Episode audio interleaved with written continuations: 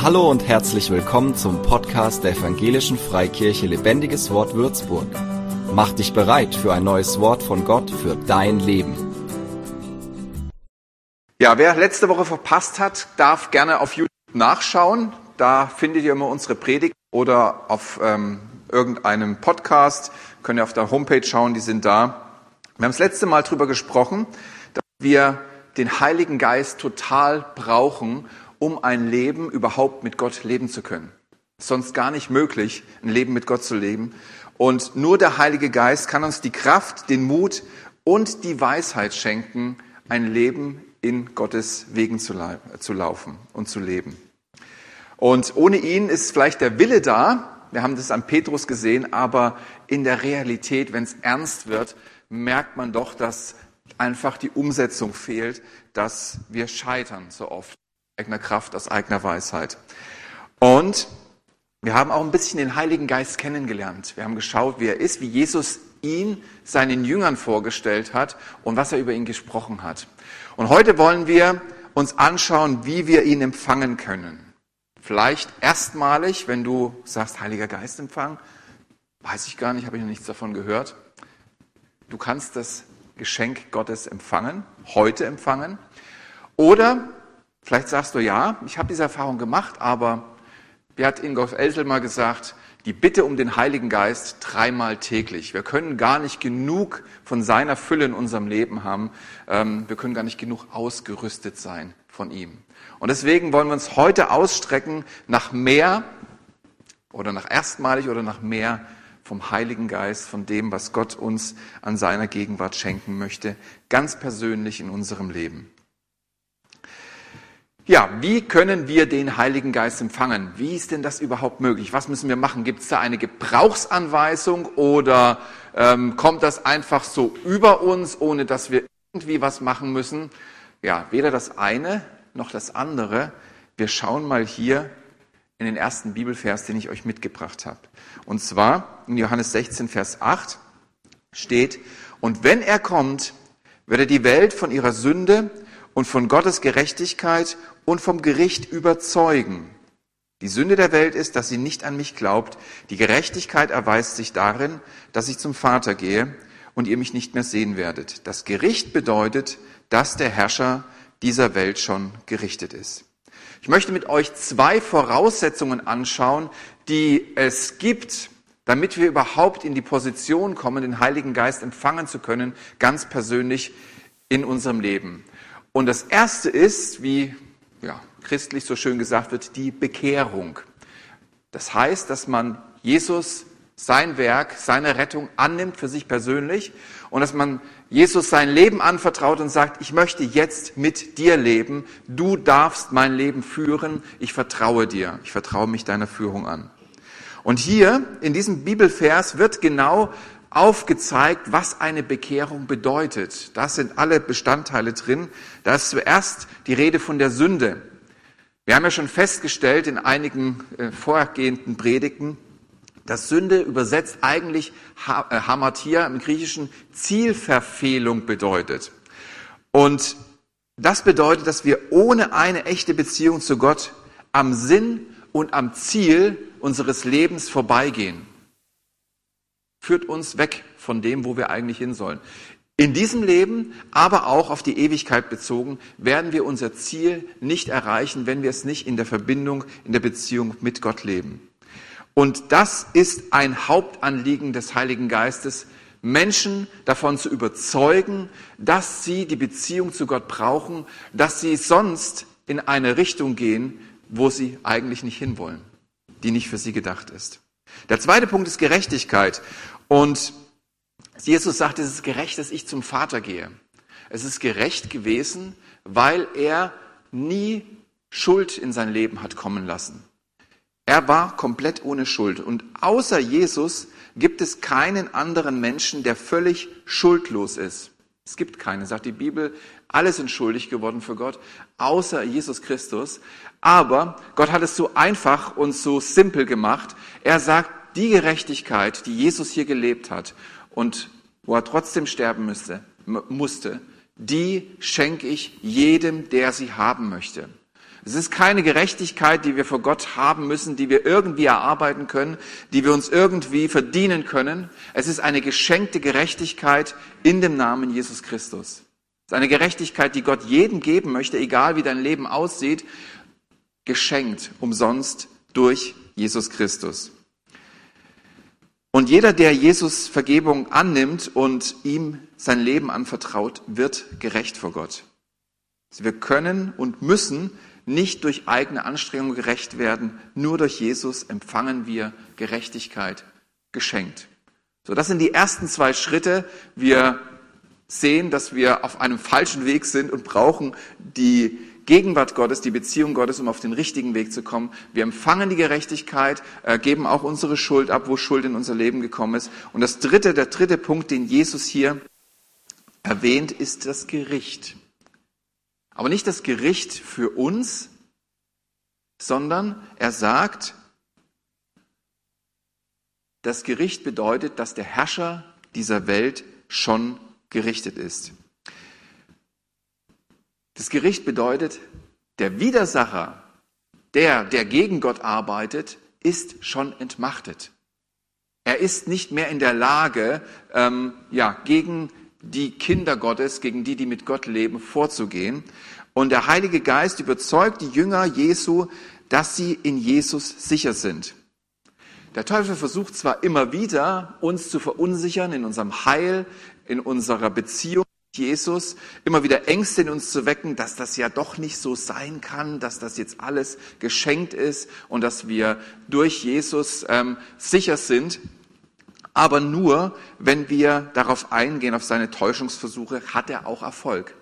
Und der Heilige Geist ist bemüht, uns immer wieder daran zu erinnern, uns darin zu festigen, uns auf Spur zu bringen, dass alles getan wurde durch Jesus Christus, der am Kreuz gestorben ist für unsere Schuld und der uns Gerechtigkeit geschenkt hat und eine sichere, einen sicheren Hafen in sich selber und uns versiegelt hat durch seinen Heiligen Geist. Das kann er, das kann nur der Heilige Geist tun, der in uns wohnt. Und im 1. Johannes 4, Vers 4 steht auch, denn Gott, der in euch wirkt, also durch den Heiligen Geist wirkt Gott in uns, ist stärker als der Teufel, von dem die Welt beherrscht wird. Also der, der in euch wohnt, wenn ihr den Heiligen Geist empfangen habt, ist viel stärker als der, der versucht, euch doch irgendwo noch äh, in Zweifel zu bringen, in Unsicherheit zu bringen.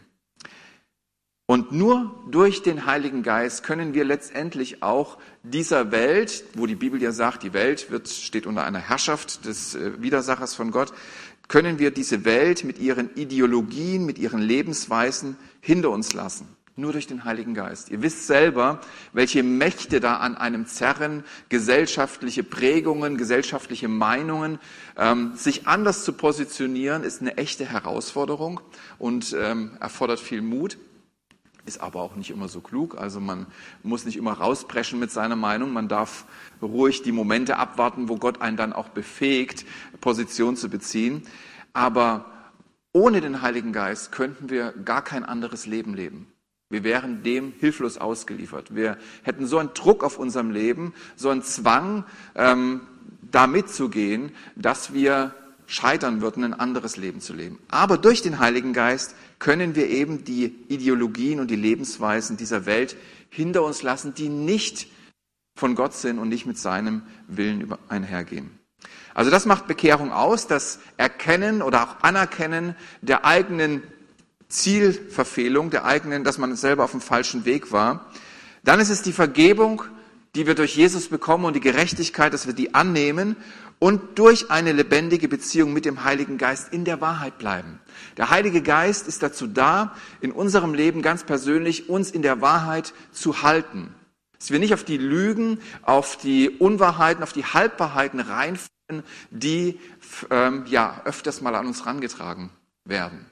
Auch was deine Persönlichkeit betrifft, was deine, was deine Vergangenheit betrifft, was deine Beziehung zu Gott betrifft kommen immer wieder Versuche, das in Frage zu stellen. Und der Heilige Geist ist bemüht, dich an die Wahrheit zu erinnern, dass es keine Verdammnis gibt für die, die zu Christus Jesus gehören. Und dass, du, dass ihr allen Wohlwollen Gottes auf eurer Seite habt, dass er euch segnen will, dass er euch festigen will, dass er euch heilen will, wiederherstellen möchte. All diese Dinge will der Heilige Geist in uns festmachen, dass wir das als Fundament haben und nicht wanken, wenn andere Gefühle oder Gedanken aufkommen. So, das ist die erste Voraussetzung, dass ich mein Leben mit Jesus festgemacht habe. Dass ich seine Gerechtigkeit empfangen habe, seine Vergebung empfangen habe und letztendlich auch durch den Heiligen Geist gefestigt werde in der Wahrheit. Wenn du diesen Schritt gegangen bist, dann fehlt eigentlich nur noch ein Schritt, um wirklich gut und intensiv mit dem Heiligen Geist weiterzugehen. Und das ist Kooperation.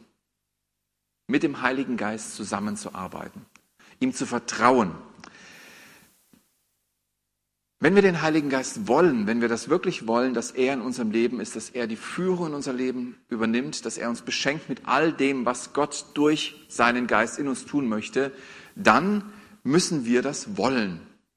Es geht nicht so, dass es uns irgendwie übergestülpt wird, ohne dass wir das wirklich wollen. Wir müssen es wollen, eigentlich begehren. Es muss unser Anliegen sein, das zu erfahren, die Fülle des Heiligen Geistes. Und nicht nur so eine spirituelle Erfahrung, Zeichen und Wunder in unserem Leben, das kommt zwar, ähm, das ist auch nicht unnormal, denn da, wo der Heilige Geist Freiraum hat und wo er merkt, dass er wirken kann, da passieren Dinge, die übernatürlich sind. Da passieren Dinge, die wir sonst aus uns heraus nicht hätten tun können, die uns hätten auch nicht einfallen können, vielleicht besondere Aha-Momente, wo wir Zusammenhänge verstehen oder wo wir verstehen, warum es Hürden in unserem Leben gibt oder wie wir diese Hürden überwinden können. All das bewirkt der Heilige Geist.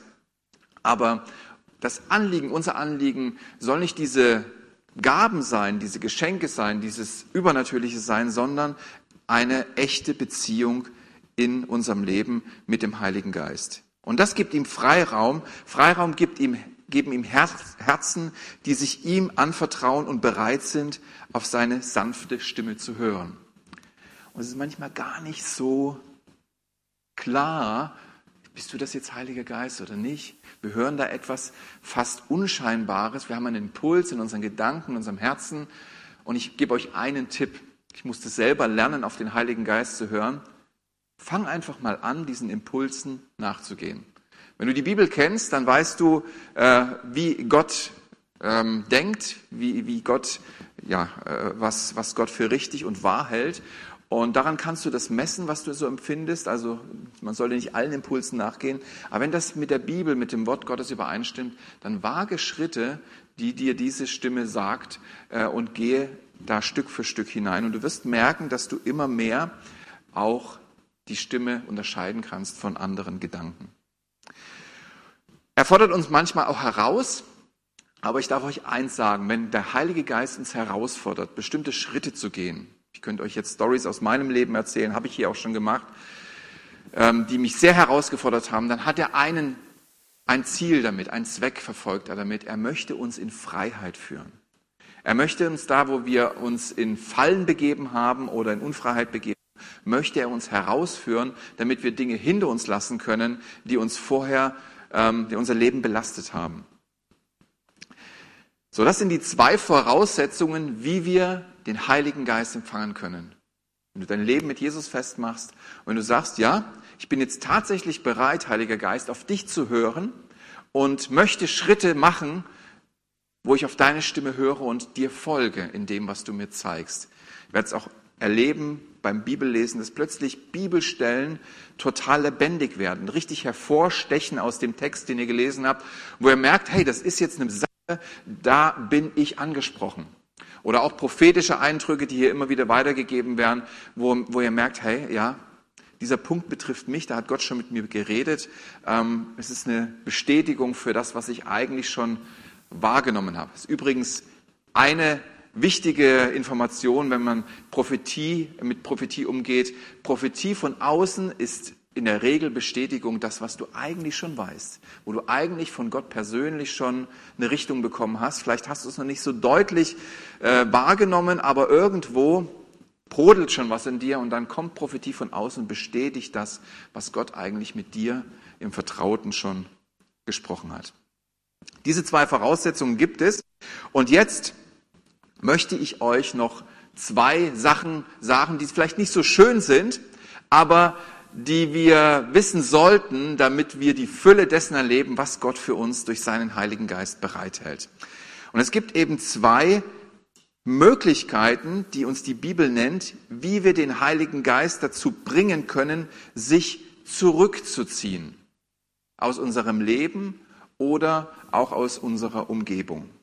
Und das erste lesen wir in Epheser 4, Vers 30. Ja, das war das Bild zum Begehren.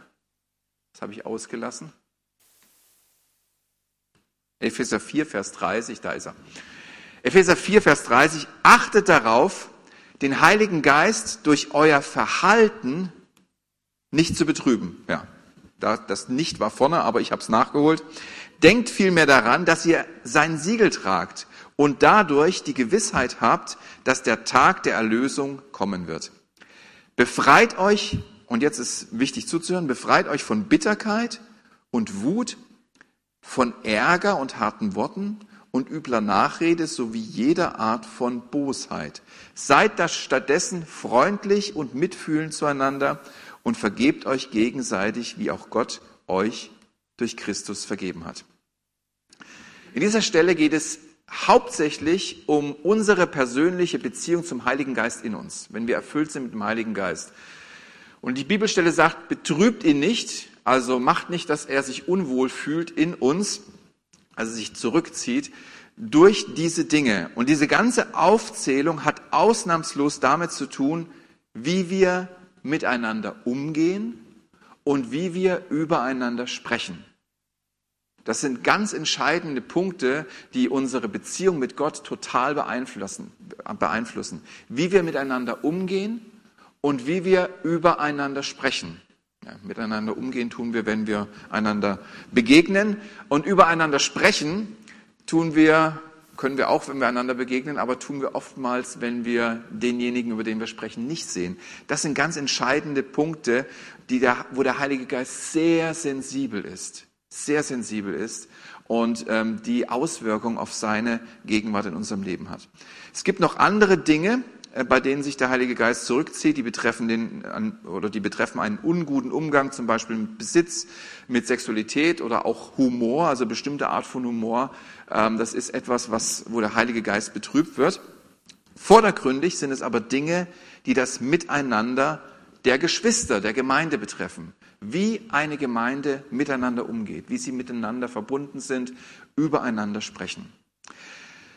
Also unser Umgang mit unseren Geschwistern hat einen entscheidenden Einfluss auf unsere persönliche Beziehung mit dem Heiligen Geist. Das ist nicht ausgeklammert. Ich kann nicht über jemanden ähm, negativ reden, mich über jemanden auslassen und gleichzeitig äh, eine, eine, eine tolle, intensive Zeit mit dem Heiligen Geist ähm, erwarten oder leben. Äh, oder erwarten, dass er sich dabei wohlfühlt. Das ist wie Feuer und Wasser. Das eine wird das andere ähm, auslöschen, das eine wird das andere zurückgehen lassen.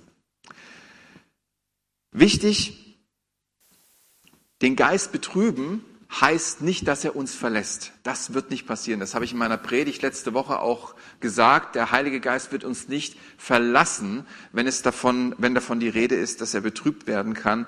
Aber wir können seine Gegenwart schon dämpfen, ähm, auf ein Maß bringen, wo wir merken, Mensch, ähm, es ist nicht mehr so wie früher. Es war schon mal anders. In der Regel merken wir das erst im Nachhinein, wenn wir den Heiligen Geist betrübt haben, aber in, man, es stellt sich oft da, so dar, dass wir merken, hey, ähm, es ist nicht mehr so wie früher. Früher war es so klar, Jesus ist mein Herr, ich bin in einer Beziehung, ich bin gerettet. Diese Heilsgewissheit war sehr klar. Und wir merken dann auch, wenn der Heilige Geist nicht mehr so die Freiheit hat bei uns, dass diese Klarheit äh, ein bisschen in Verwirrung kommt. Diese Klarheit nicht mehr so klar ist, wie sie vorher war. Da kommen Zweifel über unser Heil, über Gottes Wohlwollen. Meint er es wirklich gut mit uns? Will er uns wirklich segnen? Will er uns beschenken mit dem, was wir brauchen? Oder auch über die Wahrheit seiner Zusagen kommen wir so ins Grübeln und Schwanken. Du merkst einfach, du stehst nicht mehr so im Glauben, sondern du fängst an zu taumeln. Wenn das der Fall ist, dann soll das einfach ein Hinweis sein, mal zu fragen, Heiliger Geist, gibt es etwas, ähm, was dir, was dich betrübt, wo du dich nicht frei ausbreiten kannst, wo du dich nicht frei fühlst in meinem Leben, dann würde ich gerne mit dir darüber ins Gespräch kommen. Die zweite, der zweite Punkt ist, wo uns die Bibel sagt, hey, sei da vorsichtig im Umgang mit dem Heiligen Geist. Die Bibel sagt, spricht davon, dass wir den Geist dämpfen können. Hier spricht Paulus darüber, den Geist dämpft nicht. Weitere Übersetzungsmöglichkeit wäre unterdrückt nicht, also unterdrückt ihn nicht, oder sogar löscht ihn nicht aus. Den Geist löscht nicht aus. Diese Stelle bezieht sich in erster Linie auf das Wirken des Heiligen Geistes um uns oder besonders in der Gemeinde. Und ja, es gibt Gemeinden, die es tatsächlich geschafft haben, den Geist auszulöschen. Durch ihre Art, wie sie miteinander umgegangen sind. Der Heilige Geist kann nämlich in der Gemeinde gedämpft und in seinem Wirken unterdrückt werden, sogar ausgelöscht werden, wenn bestimmte Dinge stattfinden, ähm, jetzt nicht einmalig, aber wenn es zur Gewohnheit wird, wenn es zur Kultur dieser Gemeinde wird, ähm, dann werden wir merken, dass der Heilige Geist nicht mehr die Freiheit hat, so zu wirken, wie er es eigentlich vorhat. Und der erste Punkt ist, und das spiegelt sich mit dem, was wir gerade gehört haben im Umgang mit dem Heiligen Geist, mit uns selber, wenn wir Geschwister lieblos behandeln, wenn wir einen lieblosen Umgang miteinander haben. Und das andere ist, wie wir ihn dämpfen können, ähm, wenn wir gegen etwas sprechen, was Gott tun will. Und wir alle haben ja unsere Geschmäcker, unser Empfinden, vielleicht auch unsere Meinung. Und das ist auch gut so, das ist auch richtig so. Nicht jedem muss alles gefallen, was, was Gott tut in, im ersten Moment. Gott fordert uns auch oft heraus, neue Wege zu gehen. Dinge, zerbricht Dinge, die vielleicht religiös geworden sind, die vielleicht fromm und stark geworden sind. Das macht er immer wieder. Und im ersten Moment empfinden wir das nicht als angenehm. Nicht alle von uns empfinden das als angenehm. Wir haben vielleicht auch eine andere Meinung, wie es laufen sollte. Wir sind anders geprägt. Und deswegen können wir unsere Empfindung, unsere Meinung haben. Aber wir sollten genau überlegen, ob und wie wir uns dazu äußern. Wie wir uns darüber unterhalten mit anderen. Wie gesagt, Gott hat immer wieder fromme Formen, die stark geworden sind, durchbrochen, um etwas Neues zu bewirken. Wir denken nur an Luther, der jetzt öfters mal äh, zur Sprache kam in unseren Predigten. Also er ging tatsächlich her, hat die Bibel ins Deutsche äh, äh, übersetzt. Was für ein Skandal in der damaligen Kirche. Für uns ist das heute Juhu, selbstverständlich. Damals war das ein Skandal. Er hat Lieder genommen, die in Kneipen gespielt wurden, hat sie christlich ausgefüllt mit christlichen Texten, um die Leute zu erreichen. Und Gott wird auch in dieser Zeit neue Wege gehen, um die Generation dieser Zeit zu erreichen, damit sie mit Jesus versöhnt werden.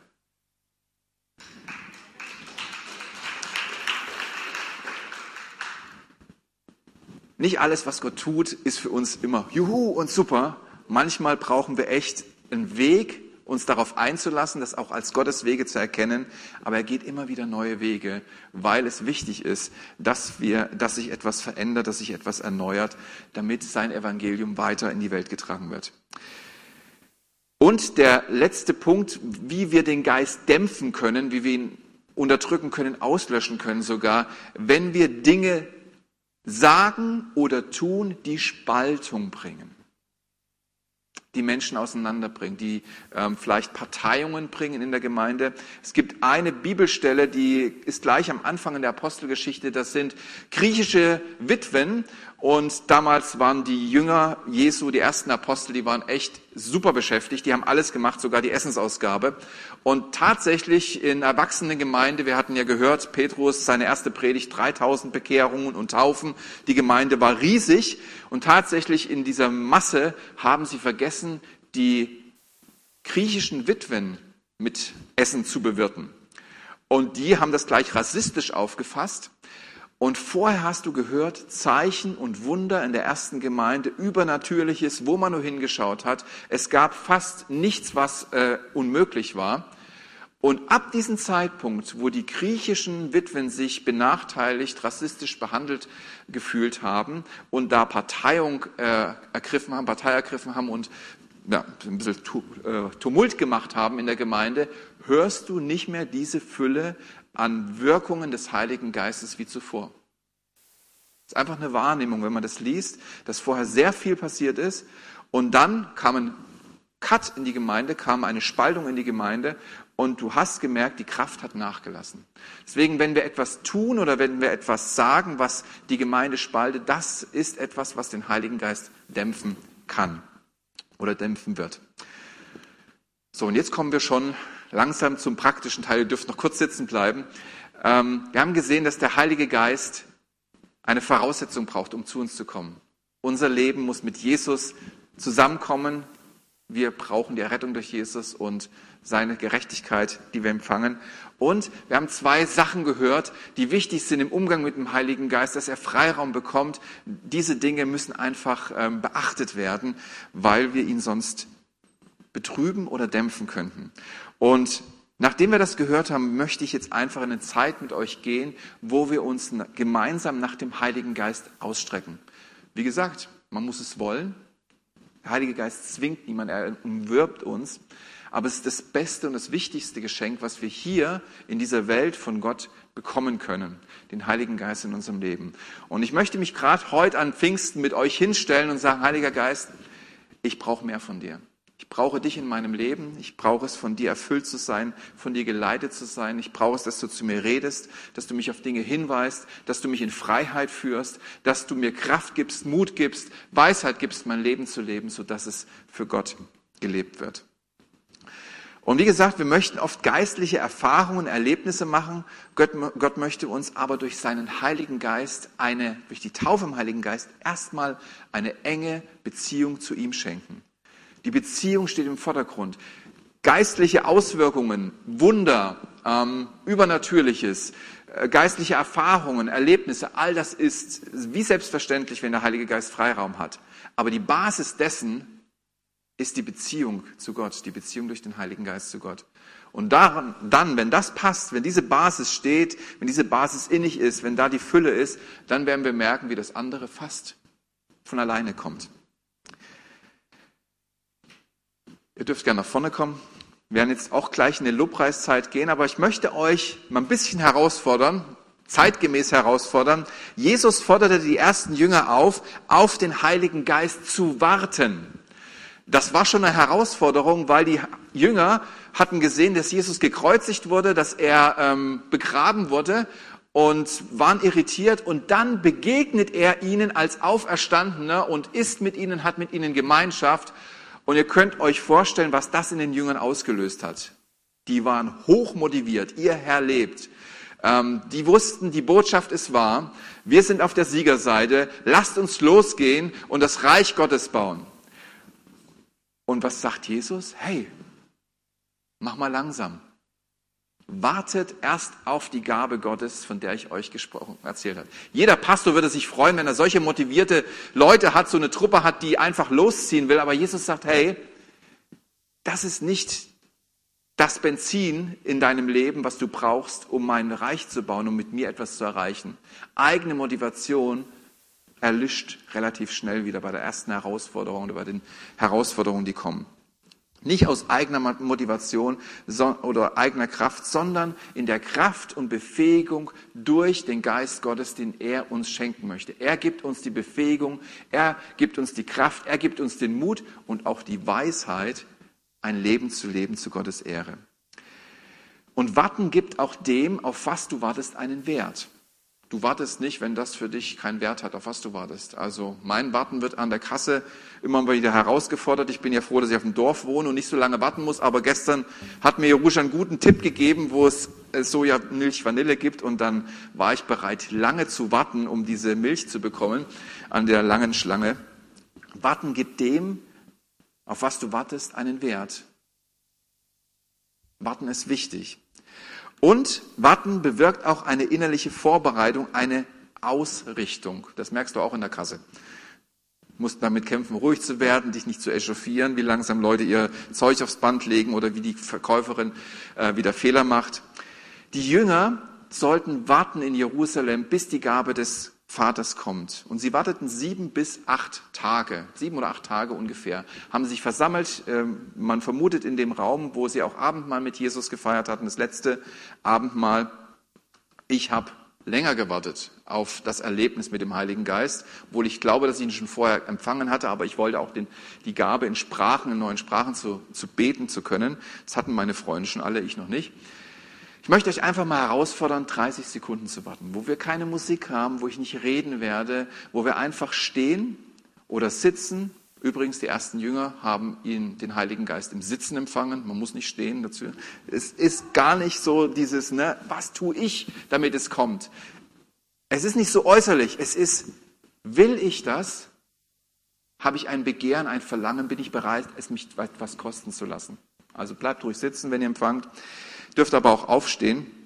Und ich möchte euch einfach herausfordern, lasst uns in dieser Zeit nicht nach dem Übernatürlichen Ausschau halten. Mir ist es, also ich, ich würde mir wünschen, dass hier keine Feuerzungen kommen und dass hier äh, kein irgendwo was sichtbar ist. Was ich mir viel mehr wünschen würde, stattdessen, wenn es passiert, ist gut, stattdessen ist, dass, dass ihr in den Alltag geht und merkt, wow, eine ganz andere Lebensqualität neue Perspektive, ich habe Sicherheit in, meinem, in meiner Beziehung mit Jesus, ähm, ich weiß, wo es lang geht, ich äh, habe Mut und, und Zuversicht, ich ähm, bin nicht mehr so eingeschüchtert durch Umstände, sondern stehe fest in dem Heil.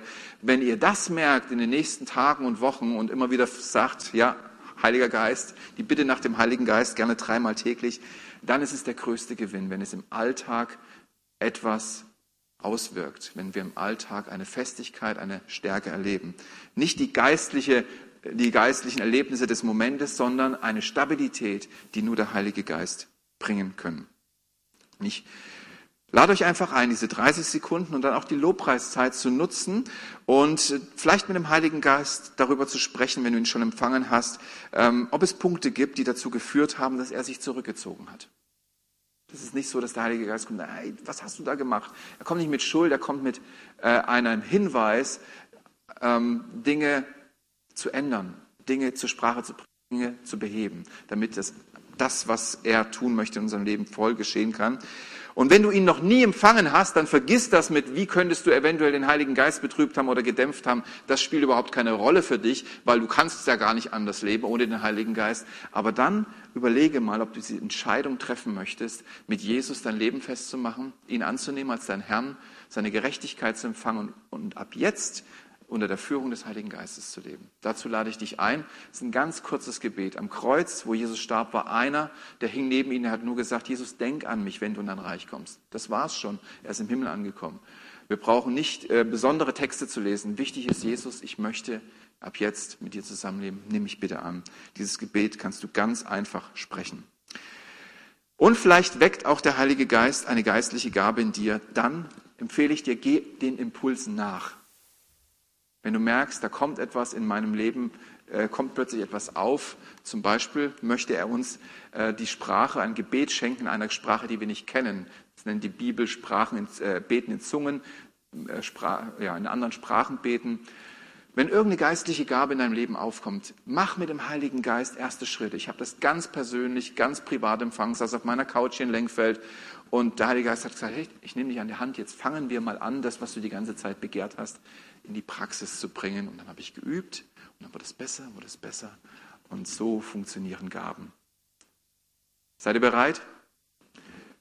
Bleibt sitzen, steht auf, lasst uns einfach 30 Sekunden nehmen, wo wir uns auf Gott konzentrieren und dann mit der Lobpreisband, die Lobpreiser werden anfangen zu spielen und dann wollen wir uns auf Gott ausstrecken und einfach schauen, äh, was er tun möchte.